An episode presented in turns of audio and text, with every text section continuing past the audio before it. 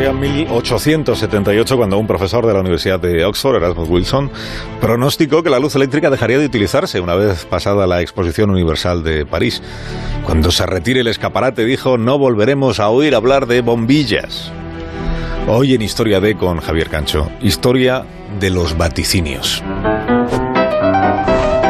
Otro respetado profesor, Chester Doss, daba clase en la Universidad de Harvard cuando allá por el año 1940 compartió la siguiente reflexión. La televisión nunca será popular, hay que mirarla en una habitación semioscura y exige continua atención. Atención a esto otro que dijo el presidente estadounidense Herbert Hoover en 1928, solo unos meses antes de la Gran Depresión.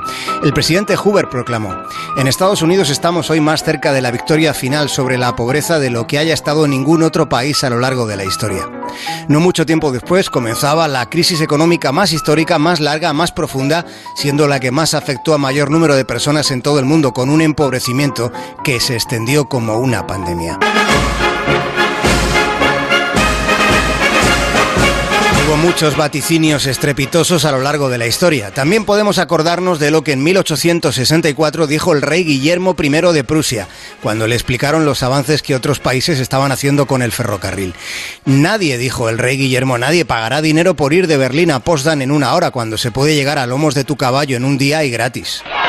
Wait a minute, wait a minute. You heard nothing yet. Wait a minute, tell you. Estamos escuchando el sonido de una secuencia del cantante de jazz que está considerada la primera película en la historia del cine que incorporó el sonido sincronizado con la imagen. Se estrenó en 1927 y resulta que aquel mismo año del 27 el productor de cine Harry Warner, el cofundador de la productora cinematográfica Warner Bros., preguntado por el cine hablado dijo con soltura, ¿pero quién diablos querría escuchar hablar a los actores?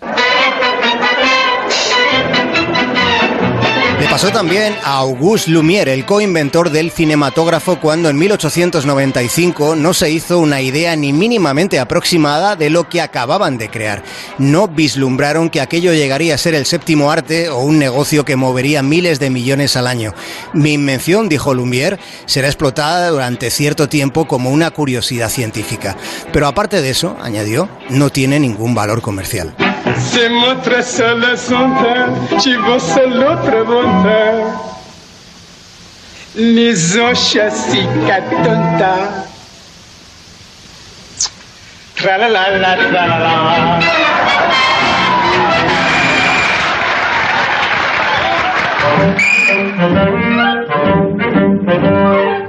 Una vez les hablamos de Joseph Champeta. Les contamos cómo Champeta escribió un obituario crítico del economista Keynes. Hay analistas que sostienen que el siglo XXI será la centuria que predijo Champeta. Recordemos que tras la Gran Depresión del 29, mucha gente inteligente en aquel momento creyó que la tecnología había llegado a su límite y que el capitalismo había alcanzado su punto máximo. Champeta planteó exactamente lo contrario, demostrándose que él tenía razón. Pero entonces Champeta fue más allá. Dijo, todavía no ha llegado el momento final del sistema porque la desintegración sociopolítica del capitalismo llegará precisamente por su propio éxito. La cuestión es, ¿ha llegado ese momento? ¿Qué tipo de prospección será la que hizo el economista Champeta? ¿Será un vaticinio disparatado? ¿O terminará teniendo razón?